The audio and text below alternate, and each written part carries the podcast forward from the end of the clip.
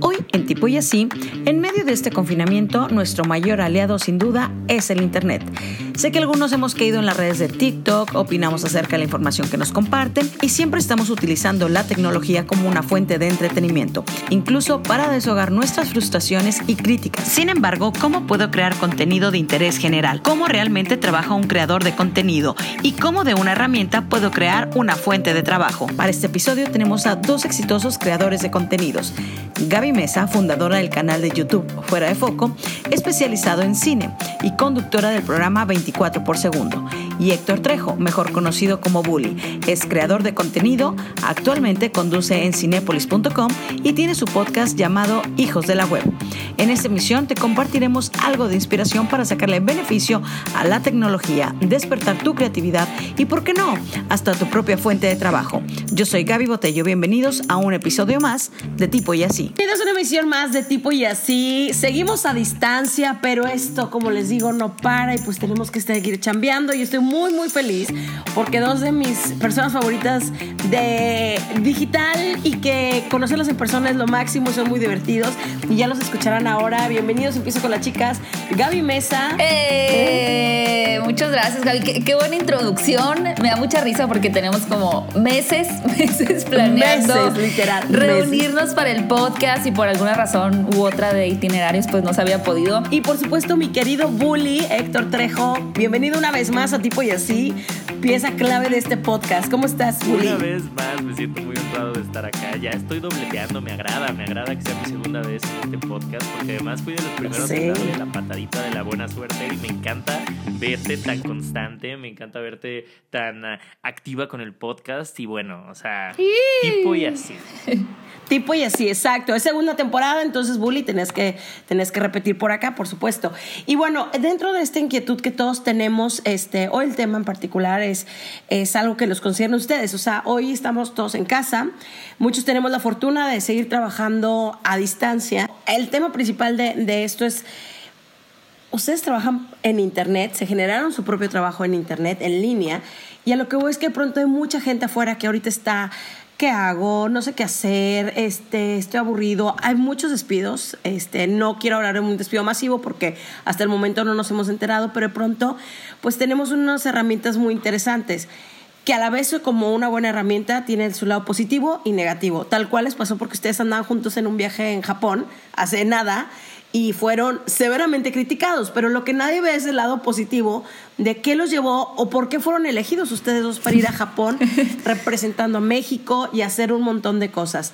Este, pero bueno, no sé quién quiere empezar, cómo, cómo nació Eh, claro que sí, Gaby. Pues antes de, de entrar un poquito a, a mi historial breve para no atarantarlos mucho, eh, me llamó mucho la atención lo que dijiste, este tema de los despidos y del Internet, porque justamente creo que lo que nos está generando esta, mm, digamos, este encierro o esta cuarentena es empezar a tener una, una relación diferente con la tecnología.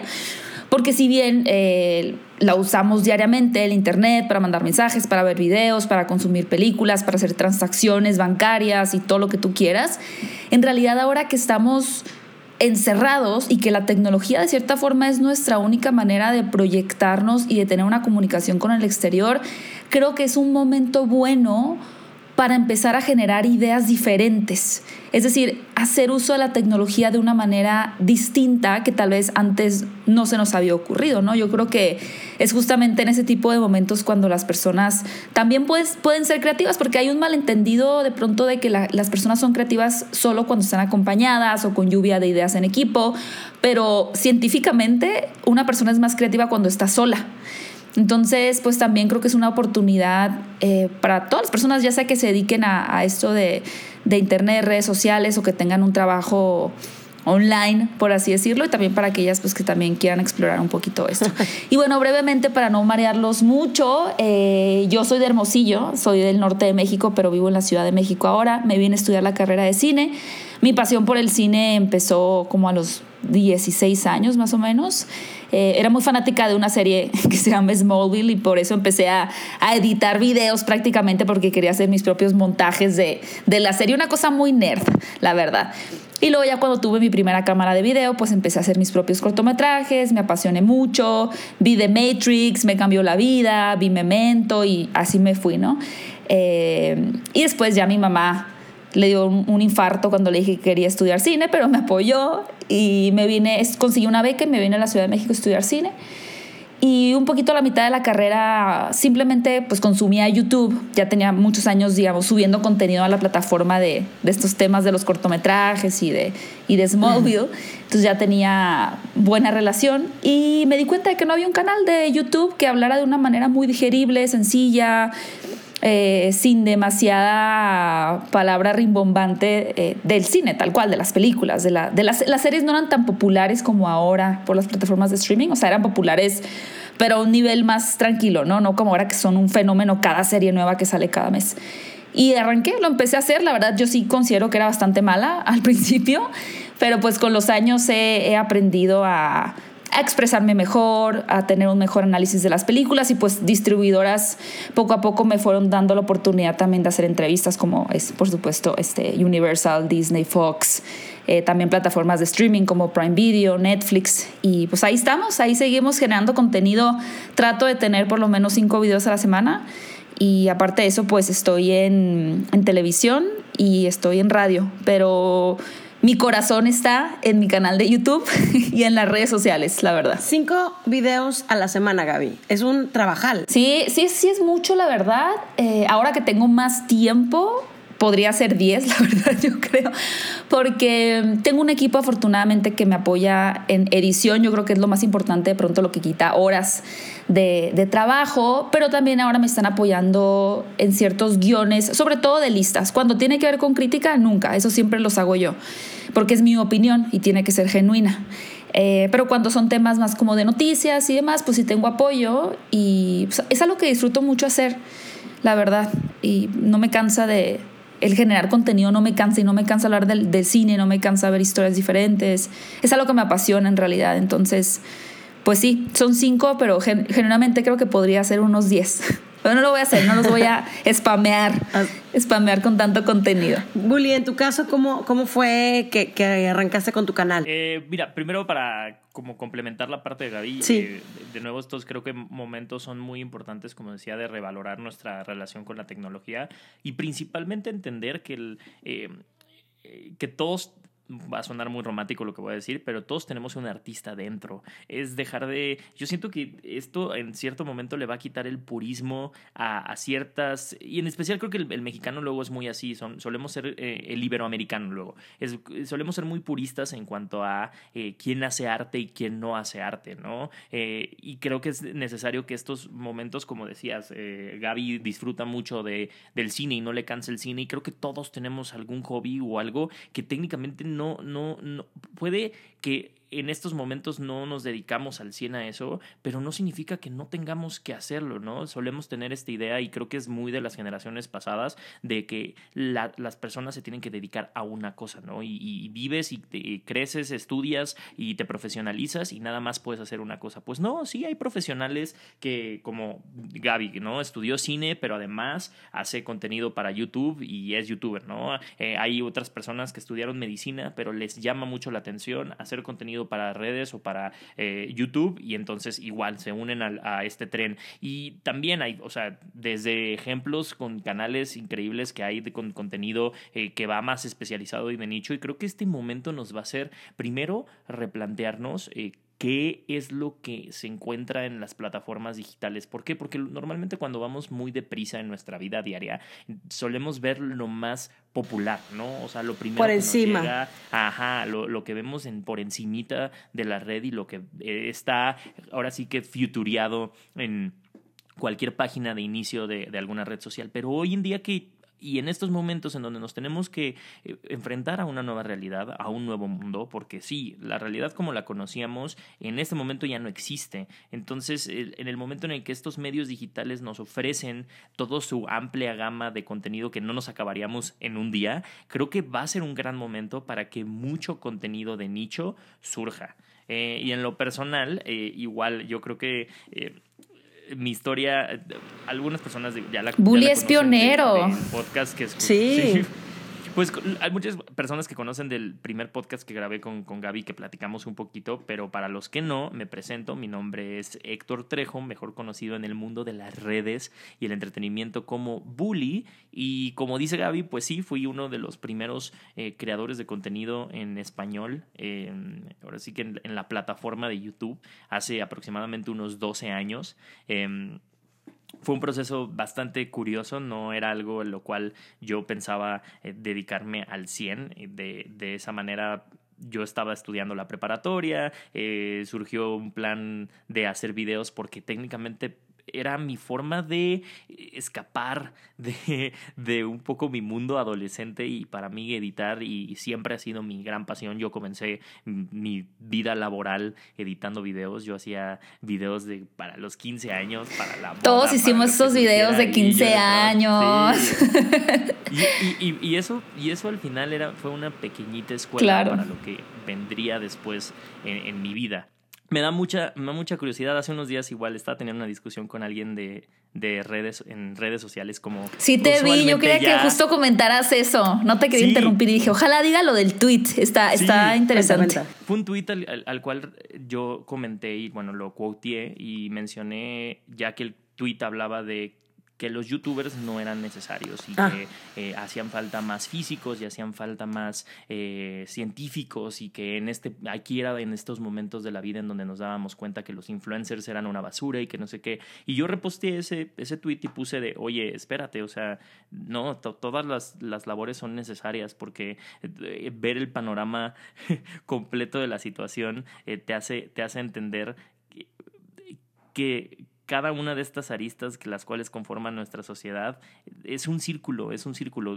Es como si negáramos que la divulgación científica no, sirve. Al final la divulgación científica crea nuevas generaciones de científicos. Y hubo varias personas que me estuvieron comentando de manera positiva, pero en especial un caso me, comentaba que eh, en números y en estadísticas pues eh, se veía claro que en, esta, en este mundo no eran necesarios porque no servían de nada y era como pues no, o sea, todos creo que en algún momento, ¿cuántas personas no decidieron estudiar física o química o decidieron estudiar alguna ciencia por ver el mundo de Big Man. Tan sencillo como eso. Al final, el Por supuesto. Eh, per se, o a lo mejor el O Grey's Anatomy, ¿no? Quieren ser doctores por Grey's Anatomy. Ajá. El, el, entretenimiento a nivel, a nivel general, a lo mejor nos, luego nos puede dar la, la visión de que es nada más el reto o la bobería o hacer el baile, ¿no? O ahorita que pues TikTok está, está pegando, hay que entender que también hay dos tipos de redes sociales, ¿no? Eh, hay redes sociales emergentes como TikTok en las cuales es fácil subir de número porque no hay una conversación porque todo el mundo no está escuchando, en realidad estás claro. Y hay otras redes que ya se consolidaron y es la evolución de una red social. La red social empieza como una red social emergente, la cual eh, eh, genera, genera volumen, pero no genera conversación. Y cuando se eh, consolida, pasa a ser una red social que genera conversación, pero se establece en número. Y esa es la evolución de todas las redes sociales. Y tal vez ahorita sí, estas personas que todo el tiempo andaban en friega en sus trabajos, todo el tiempo estaban yendo y viniendo y el mundo digital lo consumían como una forma de mero entretenimiento. De distracción. se daban cuenta que era el único, digamos, por eso existe una tan mala fama del youtuber o una mala fama del influencer, pero es por desconocimiento. Y ahorita que no hay nada que hacer, muchas personas se están afrontando y dando cuenta que los medios, y como dice Gaby, es momento de revalorizar nuestra relación con los medios digitales. Es tal vez estás consumiendo o te llega lo que estás, o te llega ese tipo de contenido que a lo mejor tú estás detestando porque no consumes el contenido correcto. Sí, porque no, no estás yendo a los lugares donde deberías. Ahorita tocaron un, un poquito la parte, este, las críticas principalmente. Chan, chan, este, chan. Sí, es súper duro porque, o sea, ahorita decía Gaby en un, princi- en un principio de que poco a poco he ido mejorando, eres autocrítica, es, es muy duro cuando uno está frente, digo, yo que hice televisión, cuando te ves, yo me acuerdo que odiaba escucharme, imagínate, odiaba, pero en el caso de ustedes que tienen un canal de YouTube, tienen un Twitter, que opinan de películas, que opinan de un cierto punto que ahorita lo que mencionaba Bully, ¿no? Y de pronto, al principio, ya estamos hablando ahorita años más tarde, ¿no? Pero en un principio creo que no fue nada fácil y el tener que digerirlo, leerlo, porque cuando lo lees ahí y hay tanto hate allá afuera que yo no doy crédito como alguien tiene el tiempo y sobre todo el valor de darle enter y Yo enviarlo. creo que en O sea, general es que la crítica cuesta. es algo que viene implícito cuando se habla de un creador de contenido. La realidad, bueno, son, son muchos puntos, ¿no? Para empezar, una de las cosas que a mí de pronto me hizo darme cuenta de que no puedes eh, agradarle a todo el mundo. Son, son muchísimas cosas, pero la primera es que yo y mis datos científicos, ¿no? Pero científicamente creo que le caes mal como al 40% de la gente que te conoce. O sea, no importa lo que tú hagas, ajá, sí, yo dije, wow, no importa lo que tú hagas, cuando te esfuerces, si les llevas un pastel, si no, ya le caes mal a la persona y no te los vas a ganar. Una vez que entiendes eso es como, me voy a relajar, a quien le caiga bien, qué bueno, a quien le caiga bien, ni modo. Pues es que no, er- no eres su tipo. y. Exacto. No, y creo, eh, sabes, es bien curioso porque usualmente, no, no voy a generalizar, pero la persona que se pone atrás de una cámara, sobre todo si es voluntariamente y tú estás creando tu contenido con tu esencia para alguien, vaya que no es formar parte tal vez de un programa que está ya diseñado y tú eres solamente la voz, ¿no? O la imagen, sino que tú estás creando todo el contenido. Sí hay un tema ahí de, de complacer a tu audiencia, hay un tema de buscar la aceptación del otro, pero aquí el otro no es tu pareja, no es tu familia, no es tu jefe, el otro son cientos de miles de personas. Y obviamente si tú no tienes una firmeza de lo que tú eres y de estar seguro de que tu mensaje lo estás validando primero tú. Es decir, yo voy a hacer esta crítica a esta película porque eso es lo que yo creo y no es lo que yo quiero, o, vaya, y no es lo que tú quieres escuchar. Porque es algo que a mí, por ejemplo, me pasa mucho. La gente, como con el fútbol o la religión, les tocas una película o una serie que les gusta y te odian. No, bueno. De verdad, es- no sé, por ejemplo, algo que se me ocurre rápido, Megalodón. A mí no me gustó Megalodón. A mucha gente le encantó. a mí ¿Qué te no me gustó Megalodón. manches. Prefiero Jaws. O sea, me gusta más Tiburón, la verdad. Eh, entonces hablé, no voy a decir que hablo mal, porque yo, yo trato de ser más, no se puede ser objetivo porque somos sujetos, no somos objetos, pero sí trato de decir, esto está padre y esto no, y este es mi puntaje para la película. Pero aún así, wow, o sea, la- las personas no se van en contra de tu opinión, se van en contra de ti. Y no me quiero así dar de latigazos, pero la realidad es que sí, en este país, como mujer, también te atacan mucho por eso. O sea, es- creo que mujeres que realmente hablemos de cine como de una forma más eh, dedicada, por así decirlo, ¿no? No solamente mencionar qué películas hay o hablar brevemente, sino meternos más de lleno a las películas, Sí, ajá, darle una crítica. crítica, somos muy poquitas. Y a mí sí me tocan muchos comentarios, pues machistas, la verdad, de las mujeres no le entienden a las películas de acción o ese tipo de cosas. Pero ya a estas alturas he aprendido a confiar más en mí, primero, a tomar la crítica de las personas que yo valoro, tal cual, tómalo de, cómo quien viene. O sea, si Bully me dice, oye, ¿sabes qué? Siento que tus últimos videos como que se ve que no le estás echando ganas al guion, ya no estás profundizando como antes, diría, ah, ok, pues voy a ponerme a ver qué está pasando, ¿no?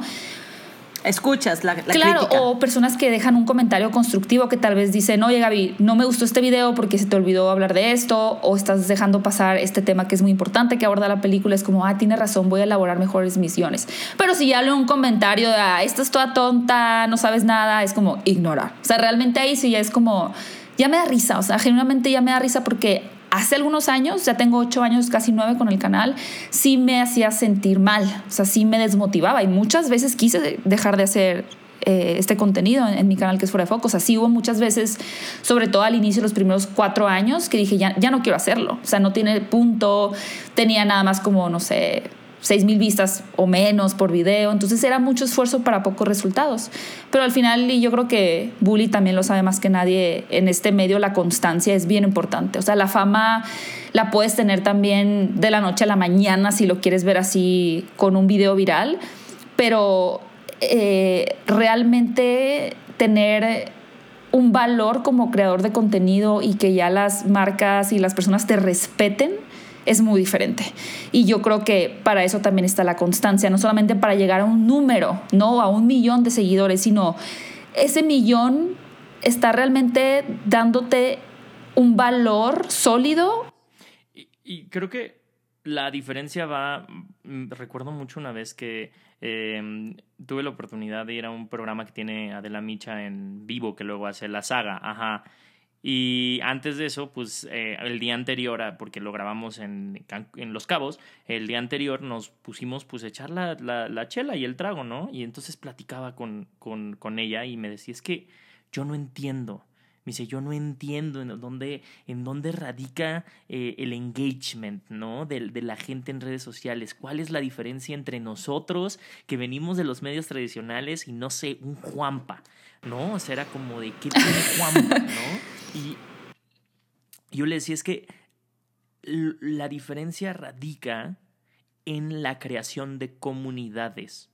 Es la hiperconectividad que tienes con la persona que te está viendo. ¿Por qué? Porque para, la para que la persona te vea estando en un medio tradicional, tiene que prender la tele, tiene que ir al cine, tiene que prender la radio, tiene que querer buscarte para poder encontrarte. Y aquí, con la hiperconectividad, basta con una notificación que les llega para saber que estás ahí con ellos. Y al final yo creo que la creación de comunidades es lo que es lo y, de identidad es lo que ha hecho que, que, que, genere o que, por ejemplo, el dedicarle y decir, bueno, cuatro años tenía seis mil, ocho, ocho mil vistas. Y la constancia es que no era una constancia al proyecto, era una constancia a la gente que te ve. Y yo creo que de ahí es donde radica mucho el, el, engagement que, que, que, puedes generar y la creación de comunidades, porque sí, no, no es fácil y no es fácil exponerte, porque eso va de la mano. La creación de una comunidad va de la mano de exponerte y de cruzar la línea de la idealización al que te sigan viendo como un ser humano. Entonces la línea es mucho más delgada porque a un artista que lo ves en la televisión o en la radio, la idealización está ahí tuve que acercarme a algo más grande que yo para poder conectarlo. Y esa persona de en redes, desde su celular, está conectando contigo. Entonces la línea de la idealización es muy delgada y el, y el pasar de que te respeten más allá del ídolo, a que te respeten como un ser humano, pues es, es, es cañón. O sea, sí es fuerte. A mí me ha tocado vivirlo de una manera pues, más fuerte porque técnicamente yo estuve de mis, en redes sociales de mis 17 a mis ahora 29, 30 años. Entonces yo maduré con mi público y con mi audiencia. Ah, eh, Te vieron crecer, claro. Ah, me vieron crecer y, y sobre todo más al no hablar de un nicho de un nicho de contenido en específico. No es que yo hable o he hablado de cine todo el tiempo o he hablado de, de tecnología. No, no, no. Mi nicho soy yo. Es mi persona. Entonces, lo criticable soy yo. Ajá, sí, tú. Todo tu contenido es personality, que es muy distinto en el caso de Gaby, lo que hace que es específicamente cine y entretenimiento, pero también te vuelves una, pieza este, vulnerable, Bully, porque el ataque es directo, o sea, la crítica es directa. Sí, la crítica es directa y el, y el, y el que te dejen de ver o que te vean más no, no es por, ah, a lo mejor hablaste de alguna película o no hablaste de algo que se está hablando más o no hablaste del último gadget. No, aquí es directamente con tú quién eres. Tú no eres interesante o dejas de ser interesante o eres más interesante. ¿Qué hiciste para ser más interesante? Claro, ¿Qué tienes que dejar de ti para ser más interesante? ¿En dónde está la línea? O que tienes que hacer diferente, sí. ¿En dónde está la línea en donde tú eres un ser individual o te amoldas a lo que esa audiencia quiere que seas. Sí, porque justamente el cambio viene y es cuando ya la gente, justo, justo creo que tienes toda la razón, eh, Bully, en decirlo que, que es como la persona y la comunidad porque de pronto todo el mundo puede estar hablando del mismo tema, pero la gente quiere saber qué dices tú de ese tema. O sea, no importa si otra persona tiene más información y está mejor estructurada o incluso en, en tema de contenido está mejor editado o está mejor acompañado de imagen, de video. Puede subir la otra misma persona con una mayor comunidad. Lo mismo con información tal vez incluso de menos calidad, sin edición, directo y la gente lo quiere ver más porque es la audiencia y cómo, cómo te los has ganado a ellos, ¿no? Que es un tema que a decir verdad sí da mucha ansiedad. O sea, yo creo que, no sé, bully, pero por lo menos voy a hablar por mí. A mí sí de por sí yo creo que soy una persona que soy ansiosa, pero el estar de pronto con esta obsesión de por qué tengo suscriptores negativos? ¿Por qué si antes tenía 500 comentarios ahora solo tengo 300? ¿Por qué ya no me dieron like en mi foto? ¿Por qué? O sea, eso se vuelve tan tóxico y la manera yo creo en la que empiezas a disfrutar más tu trabajo es cuando ya no, no voy a decir que no te importe porque al final pues no estás trabajando para verte tú, nada más. Pero cuando llega esa confianza en que tú estás de acuerdo con lo que estás haciendo y no estás buscando solo esa aprobación, yo creo que todo se vuelve mucho mejor. Y, también eh, con base a lo que decía Bully, aprendes a escoger tus batallas, ¿no? Porque de pronto sí hay gente a la que le... Yo, por ejemplo, veo muchos comentarios y muchos, como te decía, negativos los ignoro porque son muy básicos y es como ni valen mi tiempo contestar. Algunos, pues ahí los dejo nada más y listo. Pero de pronto hay otros que sí me hacen enojar y sí los contesto, ¿no? O sea, sí, sí incluso a veces en Twitter quoteo, como dice Bully, y contesto así como que, oigan, vean lo que está poniendo la gente, pongo mi punto de vista y hay de dos, o sea, hay aquellas personas que se disculpan y dicen, oye, no, yo no quería decirlo de una forma ofensiva, claro que era ofensivo, ¿no? Pero dicen, no, yo no quería ser ofensivo, eh, discúlpame, no te, lo tomes a, mal. Típico. O hay otros que le siguen, o sea, hay otros que se siguen peleando contigo, hay mejor bloquear, el hermoso botón de bloquear, pero sí es también un tema de saber escoger tus batallas. Ahora, eh, estamos hablando como el lado oscuro o el lado que nadie cuenta, que nadie lo cuenta esto, porque pues todo el mundo dice, ay, qué padre, se los llevaron a Japón, ay, qué padre, ahora fueron a entrevistar a Dwayne Johnson, ay, qué padre, ahora están en el Comic Con y tal. Pero este lado pocas veces nos enteramos a detalle. Pero viene una parte también interesante, o sea, todos venimos de familias y cuando llegaste a tu casa y dijiste, mamá, me quiero estudiar cine, que te apoyaron, pero mamá, este, ¿qué estás trabajando? ¿De qué te mantienes en Ciudad de México? Pues tengo un canal de YouTube. En tu caso, Bully, pues empezabas a editar, pero no dejabas de hacer lo tuyo. ¿Cuándo fue cuando llegó ese primer cheque que te hizo cambiar y decir, todo este esfuerzo, todo este sacrificio está valiendo la pena y que te empezó a poner como en, en, en un panorama de generar? O sea, esto ya estás generando dinero para ti, tus ingresos. Ah, pues eh, mi caso fue, fue complicado porque igual ya, es que mi historia al final la tengo que ir contando como de poquito en poquito. Eh, Tienes que hacer un documental. Éramos 10 personas las que hacíamos contenido en redes. Eh, éramos los mismos que nos comentábamos los mismos videos. Era como de, ah, ya subió, Tato subió un video. Entonces todos los que hacemos videos vamos a comentarle a Tato y vamos a ver su nuevo video. Uy, que le echó bronca no sé quién en otro video, pero todos conocemos a esa persona. Éramos 10, 15, ¿no? Eh, al año éramos 100 personas y al siguiente año éramos 200 personas las que formábamos parte o los que teníamos mapeados que estaban haciendo contenido, ¿no? Al final todo el mundo en algún punto sí se nos criticó de que es que es una reunión de amigos, ¿no? Es como club de Toby, nosotros pues sí, ¿por qué? Pues porque tenemos que conocer a la gente cuando en este en, e, o sea, el contexto de la historia en el cual estábamos viviendo éramos los extraños del internet. ¿No? Éramos, ¿cómo le ibas a abrir la puerta sí a un extraño del Internet, pero un extraño del Internet que aún no conocías? O sea, todavía todos tuvimos que primero cruzar esa barrera de decirle a mi mamá de, oye, voy a salir, ¿con quién? Pues con Tato. ¿Y quién es Tato? Pues lo conocí en Internet. No, hombre, o sea... o sea, me decía, no, pues es que cómo sé que no es un pues señor gordo de Internet. Y pues yo, claro. y yo, pero mamá, o sea, Tato sí está llenito y sí es un señor. O sea, ¿sabes? Sí es un señor gordo de internet. O sea, y, me cae muy bien y, es mi amigo, ¿sabes? O sea, ¿cómo le explico eso? Pasando esa barrera, eh, nos llamaron, una televisora muy grande de, de este país, nos, eh, la segunda, por así decirlo, más grande, nos buscó para hacer un proyecto porque querían aprender la manera en la que se estaba haciendo el Internet. Entonces, que estuvo muy bien, ¿no? Ellos, sí fueron, tuvieron visión, la verdad, al, inicio. al inicio tuvieron muchísima la visión. porque Porque ¿de qué año estás hablando? ¿2011? ¿2011? 2010. 10. Ajá. Ajá. 2010, finales del ajá. 2009. Finales del 2009, principios del 2010. Entonces, la- nos llaman, nos convocan para hacer esto, un proyecto que no tenía que tener el nombre de la televisora, que nadie tenía que enterarse que era, que era parte de una televisora y que nos, lo única, la única instru- instrucción era hagan contenido. Creen cosas, ¿no? Pero de nuevo, estábamos entrando a un lugar en donde la profesionalización era, ok, nos podemos profe- profesionalizar, pero ¿cómo? O sea, ¿cómo nos profesionalizamos sin perder la esencia? ¿No?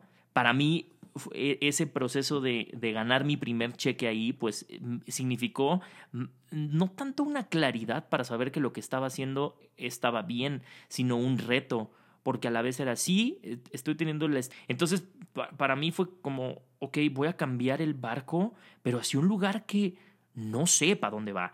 O sea, no, no podría yo en ese momento estar considerando que me estaba yendo bien. Y eso hizo que yo me derivara a otras cosas. Yo terminé no, no trabajando en mi canal, o sea, yo terminé trabajando ahí para alguien más y además terminé yo fundando las bases del trabajo con marcas de la industria de youtubers, porque fuimos, pues sí, los primeros que íbamos, yo era el creativo de la agencia. Entonces yo iba, imagíname, yo iba a mis 21 años como el creativo a ofrecerles a marcas, a tocar la puerta cual vendedor puerta a puerta. Y así, de poquito en poquito, los clientes de Azteca, pues sí, íbamos evangelizando, o sea, íbamos mostrando. Porque aparte estamos hablando de, Wherever de ese año donde uno. quién era, bueno, Wherever posiblemente era el youtuber con Sí. más suscriptores, ¿no? Pero ¿cuántos suscriptores? O sea, Luisito tiene 30 millones ahorita. No, Wherever ¿cuántos tenía en ese entonces? ¿Un millón? ¿A lo millón. mucho? Se me hace que menos. 300 mil, medio Ajá. millón. Ajá, como O sea, medio millón. imagínense. O sea, imagínense ese, ese momento en el cual. Y él ya era muy famoso. Y decir, oye, sí, hola de TV Azteca, si quieres podemos ocupar algo de tu presupuesto y si nos das 10, con esos 10 te vamos a hacer una campaña y. eh, ¿Qué es una campaña? O sea, al final eran, éramos los que en ese momento también ahí conocí mucha de la escuela que fundó eh, y que en ese momento el apogeo eran los sitios web. Entonces ahí es donde conocí a los grandes, ¿no? A Isopixel, a la Güera Supernova, a todas estas personas que eventualmente fundaron las bases de lo que se estaba trabajando con marcas, pero con marcas en sitios web.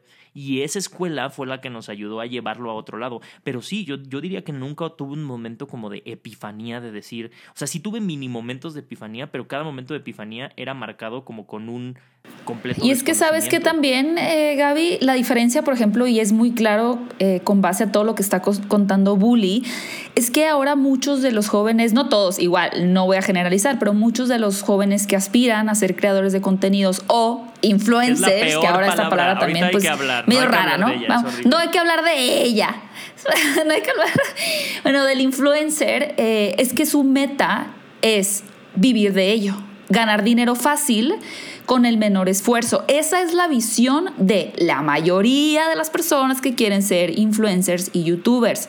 Mientras que si tú escuchas lo que está diciendo Bully y las personas que nos están escuchando, obviamente, jamás pensó en eso. Como dice él, él nunca tuvo una epifanía de, ah, de esto voy a hacer mi vida, de esto me voy a dedicar para cuando tenga 30 voy a seguir viviendo esto. No, o sea, él nunca lo pensó, él simplemente tenía una idea que pensó que podía ser un nuevo modelo de negocios, pero ir construyendo sobre la marcha también y con la mente de un grupo o con la confianza más bien de un grupo que no tenía ni la menor idea hacia dónde iban, ¿no? Eran como dar pasos ciegos con los ojos vendados que al final pues resultó en una estructura que ahora la mayoría de, de los youtubers usan.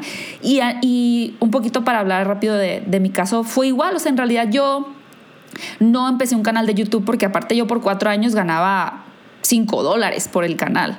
Entonces nunca fue mi idea como, ay, voy a hacerme youtuber porque pues hago videos de lo que me gusta y gano dinero. No, o sea, era como, estoy estudiando y voy a empezar a hacer videos y después me gradué y abrí una productora, seguí trabajando en una productora y además empecé a hacer otro tipo de contenido para otros canales, más mi canal, pero seguía siendo como, pues sí, lo hago porque me apasiona y ya al final pues eh, devino en esta posibilidad de tener un acercamiento con las marcas, ¿no? Pero sí, sí es muy diferente cómo se iniciaron los youtubers hace 8, 10 años, incluso 7 diría yo, que los que tienen de seis para adelante. Exacto. Oye, pero ahorita que hablabas de, de, que hay tanta gente que dice, bueno, yo quiero ser entre comillas, influencer, que Bully odia la palabra, dice que muchos odian la palabra. Creo que cualquier persona que sí sea un influencer odia la palabra influencer. Está está súper denigrada, está, está horrible. Es que aparte, sabes que creo que, como, como lo mencionaba Bully hace un momento, o sea,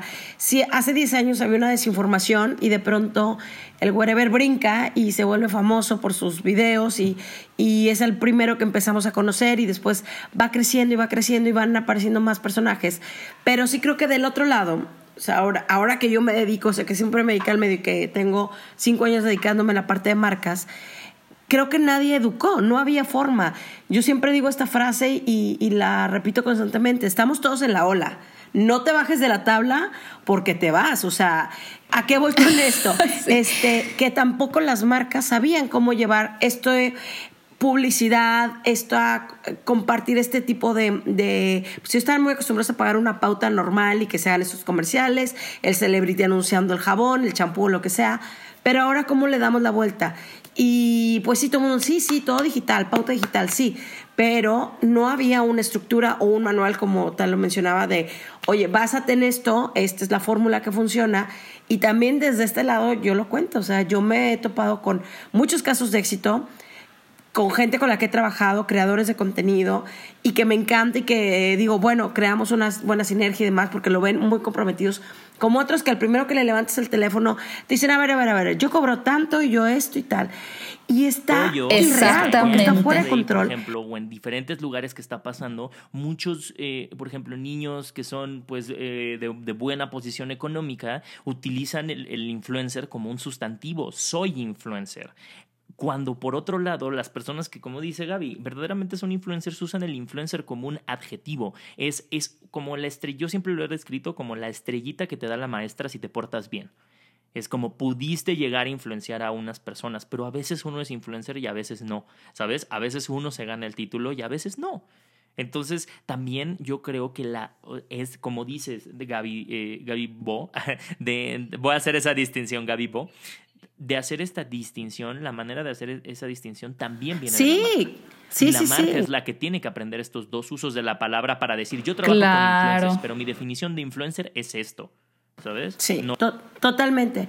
Y, y, me ha pasado, o sea, se los cuento como del otro lado de, de, pues claro, trabajamos con marcas nacionales y que un talento o alguien, un alguien que influye a, su, a su nicho o a sus eh, seguidores y demás y genera esta conversación, pues claro que es interesante para una marca, pero me ha tocado y a mí me asusta muchísimo lo que pasa aquí, o sea, porque si es, no hay un control, no hay un filtro, hay un desconocimiento estratégico y sí me parece gravísimo que de pronto, pues ahora cualquier hijo de vecino anuncia cosas porque pues porque está ahí y porque a lo mejor no tienen una agencia o un, una cabeza de marketing que diga, "Oye, aunque seamos tostadas, chinguilinguis, o sea, pues tengo mi tengo mi negocio, o sea, yo te, yo quiero vender tostadas, pero ¿con quién me voy a dirigir?" Entonces, está bien delicado y, y lo platico con ustedes como en cuestión terapéutica también, porque ustedes se dedican a esto. Entonces, está cañón que dices tú, oye, yo me estoy formando, tengo tantos años haciendo esto, me preparo, tengo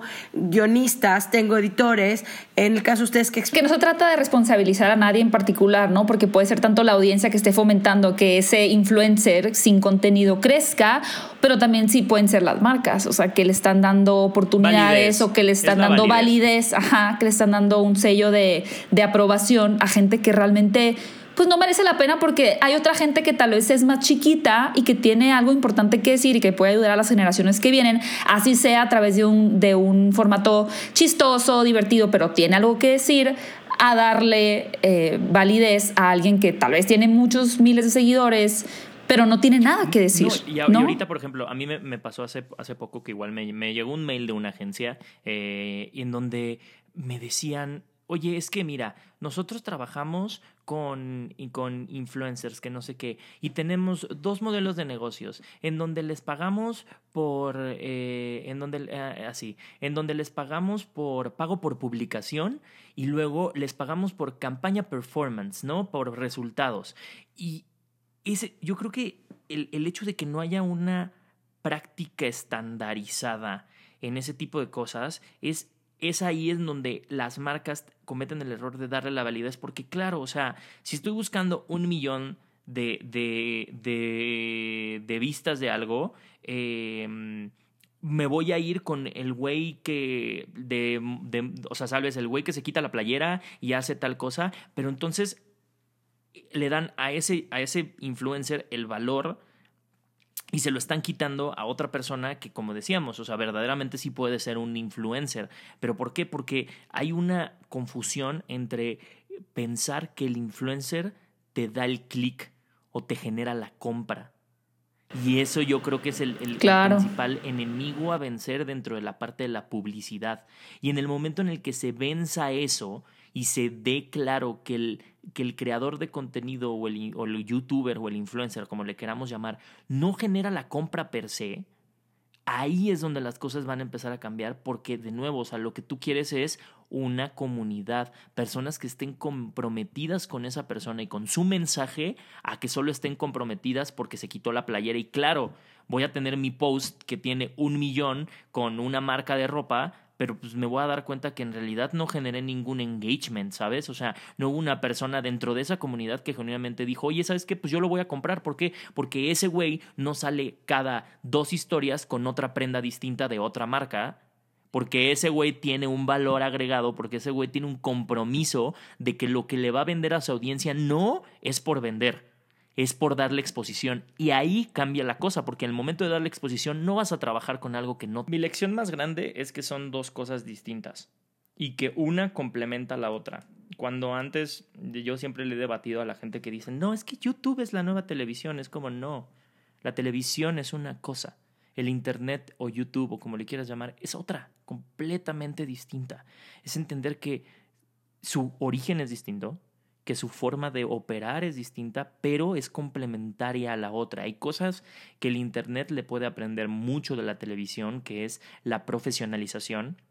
Y creo que hay otras cosas de la televisión, que hay otras cosas del Internet que la televisión debe aprender. ¿no? Entonces, es, es simplemente el Internet es la casa creativa. ¿no? El Internet es el lugar en donde no tengo que recurrir a gastar los millonarios presupuestos que me toman para hacer un programa de televisión y puedo hacer experimentos y puedo probar que funciona. Y habrá cosas que por más que yo Claro. quiera traérmelas a la televisión, no van a funcionar, no van a servir. El, el Internet en México, yo creo que el mismo México es como tan surrealista que el Internet en México no le permite llegar a lo, surrealista que es México, ¿sabes? Pero, pero es algo muy cierto, o sea, tenemos muchas cosas que aterrizan a la realidad, mucho, mucho celebrity, pero, no, tenemos, pero no, no tenemos conceptos. Y dentro de los conceptos, ahí es donde viene la verdadera revolución del contenido. Porque si lo vemos es, bueno, ok, YouTube es la nueva televisión. No, no lo es. Pero entras a YouTube y pones la página principal y ¿qué ves? Los mismos contenidos de la televisión. ¿Por qué? Porque no hay, o sea, porque nos hace falta y carecemos todavía aún de conceptos, porque el, el, el objetivo a lograr es replicar la televisión y no puede ser ese el objetivo. El objetivo Y sabes que también, Bully, eh, nada más paréntesis de lo que estás diciendo, de que no hay conceptos, que creo que también muchos de, digamos, los primeros creadores de contenido, en este caso, por ejemplo, incluso Irreverent TV, whatever y demás, ellos instauraron un formato que no digo que no lo hubieran también tomado de referencia de otros youtubers, otros creadores de la televisión y demás, pero fue un formato que funcionó y que ahora cualquier persona, voy a poner mi ejemplo porque pues yo es lo que más veo, ¿no? Pero por ejemplo en hablar de películas. Sí, empe- yo empecé, empecé yo. A los dos meses ya estaba también Alex Montiel. Luego a los, no sé, dos años, tres años, Andrés Navi, luego Mr. X y todo eso, ¿no? Eh, Paola, etcétera. Pero ahora cualquier youtuber que te hable de cine es idéntico. O sea, es una persona enfrente a la cámara, sentada con un fondo geek, editado con el trailer y Sí. listo. O sea, realmente fue como, ah, a ellos les va bien, ellos lo están haciendo, le está, no sé, lo están logrando de vistas con tal, igual, idéntico lo voy a hacer. Y eso es lo que pasa mucho, o sea, alguien trae un concepto y la gente nada más busca cómo replicarlo porque es lo que funciona y las ideas se mueren, o sea, la- se atora la creatividad, se atora el proponer, porque luego de pronto también la audiencia, por lo menos latinoamericana, hay, no sé si tú te has dado cuenta, pero esta cosa de que cuando intentas hacer algo más profesional en YouTube, la gente lo rechaza. Como que todavía estamos en esta etapa de, o sea, de atraso en comparación con Estados Unidos, en donde aquí no quieren sentir la producción, aquí quieren sentir que eres tú en tu casa grabándote, no quieren sentir que hay alguien detrás de eso. Más que un, más que un retraso, hay un estigma, porque no, porque no tenemos la misma televisión. Hay un estigma porque es como mucha gente me dice, no soporto a Adrián, por ejemplo, Adrián Uribe, no soporto a los que, o sea, a Omar este, Chaparro, ah. otro de novela que ahorita está haciendo, Omar Chaparro, ah, pero eh, me refiero a eso, no soporto a Omar Chaparro en las películas, ¿no? Eh, y siempre les digo, ¿por qué no lo soportas? Hay gente que dice, pues no me cae bien, pero hay otra, otra como parte de la gente que no, que como muy en el fondo no lo soporta porque ya lo vio en la televisión y naturalmente tenemos un, un, rechazo intrínseco a estas televisoras que sí, como se aprovecharon de la ingenuidad del público durante muchos años, que la televisión nos acostumbró a ciertos formatos que hoy en día a consenso general mm. están rechazados. Sí, hay un rechazo, es cierto, es diferente a Estados Unidos, claro. Se te asocia a eso y es muy diferente a que dijeras, claro, me profesionalizo y voy a ser como NBC, pero aquí solo existe que en La Rosa de Guadalupe, que entonces la gente inmediatamente, no, no, estoy diciendo que estas cosas sean malas, son de la televisión nacional, pero inmediatamente te generan un rechazo al tú querer profesionalizar porque el contenido en español profesionalizado ya es Televisa o es TV Azteca o es Multimedios, etcétera. Pero no también hay una, ahorita que tocaste el punto de, de las televisiones, hay una doble moral del mexicano. Criticamos horrible, pero hoy día dices, este, Rosa Guadalupe, y todo el mundo sabe qué programa es una referencia ya. No, y son tendencia en YouTube, los episodios siempre están en número uno. ¿Cómo? O sea, no es las. Entiendo que la señora eh, de 60 años, mm, su principal consumo no es YouTube ni, ni busca un contenido, porque ella creció y se desarrolló viendo televisión y es muy normal que busque este, este tipo de, contenidos en la tele. Pero un chavito, que es el que sí hace tendencia, y, un chavito o un chavo de 25 años que está trabajando pero que no puede ver la tele en la tarde, y pues, pero lo ve en YouTube. O sea, ahí es donde yo no, yo, a mí no me cuadra la, la, la, oración de decir, oye, criticamos una parte, pero también hay, o sea, por eso se vuelve en tendencia y por eso la gente sabe de qué hablamos. Pero piensa esto, es que es eso, es tú pones a Omar Chaparro en una película y nos pasa, ¿no? Yo veo los comentarios luego en cápsulas que subimos y así de, ¿cómo? Ay, Omar Chaparro, otra mexicana que no sé qué, ponlo en la tele y la gente, ¡wow! ¡Increíble! ¡Jaja! ¡Esto es maravilloso! No, y siguen siendo las películas más taquilleras. No manches, Frida 2 estuvo en el top 5 de las más taquilleras del año pasado totalmente, pero de nuevo es eso, nos también al Es que el internet lo ven como el Mesías que vino a derrochar, a derrotar la tele cuando, como dices tú, no es lo contrario, es complementario, o sea, es otra cosa. Es complementario. Y sabes que Gaby también tiene mucho que ver con que la gente, y no, o sea, y no los culpo, ¿no? Es un tema también de pues cultural, si quieres llamarle educación, pero a veces la gente no quiere consumir contenidos con más sustancia. O sea, a veces, y, y es también, por ejemplo, cuando tal vez Bully y yo nos dimos cuenta de que no sé, a mí yo ya no me tiro al piso pensando, ay, ¿por qué si yo tengo ocho años en el canal, eh, no tengo un millón de vistas? Porque soy, pues porque le estoy hablando un nicho. O sea, ¿cuánta, para empezar, ¿cuánta gente quiere meterse a, a escuchar un poquito más de lo que ya vio una película, una opinión?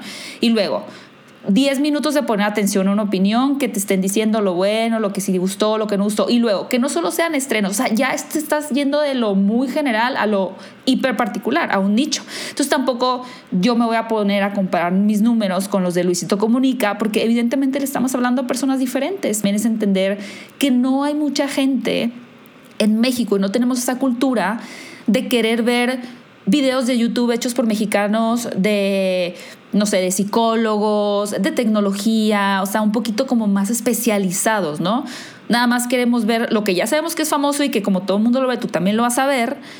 O vas a ver contenido pues más de chismes, o ya te agarraste un youtuber que te cae bien y es el único que ves, pero no hay esa inquietud claro. por querer ni consumir, ni por eso empujar a que la gente haga contenido diferente. Entonces es un poquito un un ciclo vicioso pues que nos tiene también detenidos en esa falta de conceptos que dice Bully. Sí, y nos detiene, y nos detiene completamente también la, la cubeta de cangrejos. O sea, Ah, dentro de la, dentro de misma comunidad, dentro de la misma comunidad. Siempre. O sea, a mí me, me pasó, y digo, yo ya lo hablo abiertamente porque creo que ya pasó el tiempo suficiente, pero a mí la comunidad de YouTube México, bueno, o sea, me cerraron las puertas durante mucho tiempo por haberle abierto la, com- la- el camino a muchos youtubers de Colombia. O sea, fui repudiado. Y al final era eso, es que cómo queremos crecer estando las mismas personas. Todo es cíclico. Todo lo que sube tiene que bajar y mejor tener de cerca lo que sube. Porque así es como todos vamos Claro. subiendo. O sea, y, y- ese es el problema como del, del tema en la cubeta de cangrejos, es quitarnos ese concepto también dentro de la misma comunidad, de darle espacio a nuevas personas que nosotros creamos que tienen, obviamente, y que cumplen. No es, no, el rollo no es, ah, pues sí, tú vente, tú vente, tú vente, porque al final también es como, no, pues, oye, ¿sabes qué? Admiro tu trabajo, me gusta, estás comenzando, tienes oportunidad, y si yo te puedo enseñar las cosas que yo te puedo enseñar para que no tropieces donde yo tropecé, pues al final tú vas a crecer y a lo mejor llegas más arriba que yo, pero en algún punto tú me vas a jalar.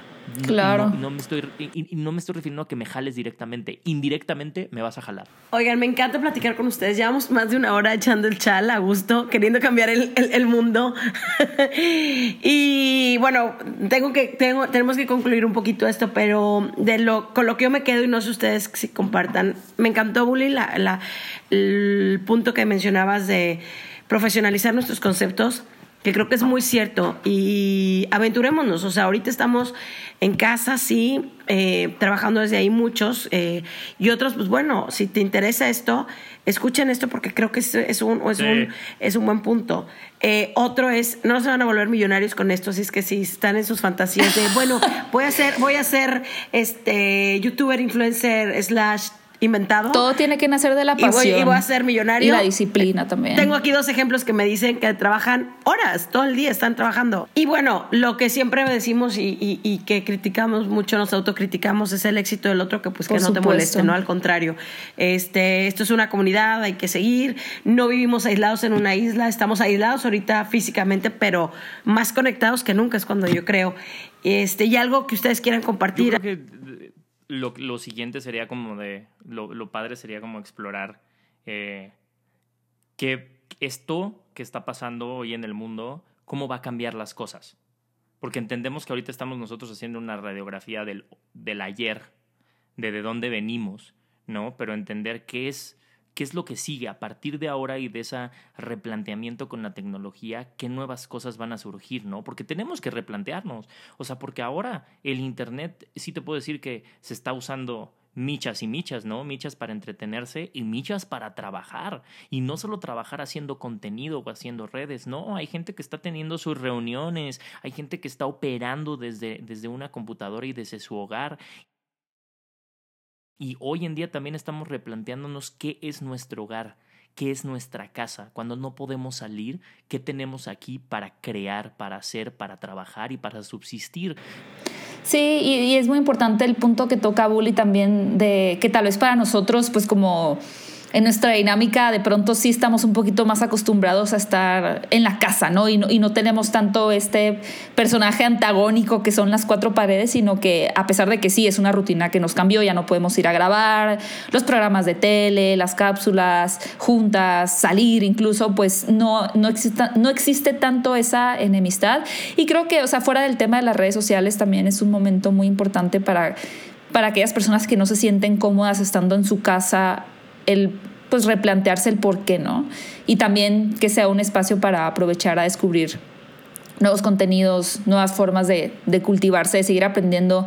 Creo que parte importante también de, de este trabajo en, redes sociales es que la verdad no, no, te puedes quedar atrás y lo digo no en el sentido de que eso me refiero a que dentro de lo mismo en lo que tú te, te, estés desempeñando en ese momento, no puedes dejar de aprender, no puedes dejar de ser curioso, no puedes dejar de explorar, llámese en el formato, llámese en lo que estás consumiendo. Es decir, yo no puedo decir, ah, bueno, ya con las películas que ve en el cine y listo. No, o sea, al final creo que si le quieres dar contenido de valor a tu audiencia, tienes que seguirte informando, tienes que seguir. Y no se trata de un cambio, como digo, de cambiar totalmente de lo que vas a hablar, sino de lo que ya estás hablando cómo puedes traer más información diferente a la mesa, ¿no? Y eso solo lo vas a conseguir si tú también estás cambiando.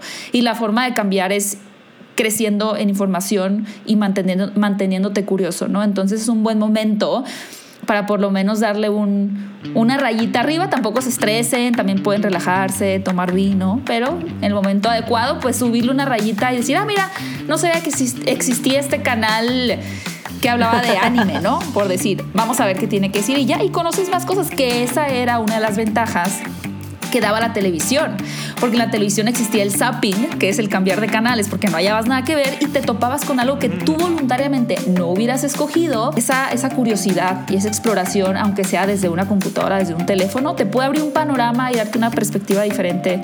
Eh, y también si eres creador de contenido, estás buscando serlo, pues saber que las cosas no porque se hayan hecho siempre de una forma es la forma correcta de hacerlo. Siempre puede haber una nueva forma eh, de hacer las cosas. ninguno de nosotros, eh, ninguno de nosotros inventó el hilo negro, solamente hicimos un tejido diferente con él. Chicos, muchísimas gracias. Me encanta platicar con ustedes. Los abrazo a distancia. Este nos, ayudó, nos, ayudó, que no hay tráfico ahora. que, que nada más es. Ah, sí. Pero nos debemos la pizza y el vino. nos debemos pizza y vino. Hagamos, una segunda, hagamos, una segunda, parte de este con pizza y vino. Exacto. Como siempre, bienvenidos. Muchísimas gracias. Esto fue Tipo y así.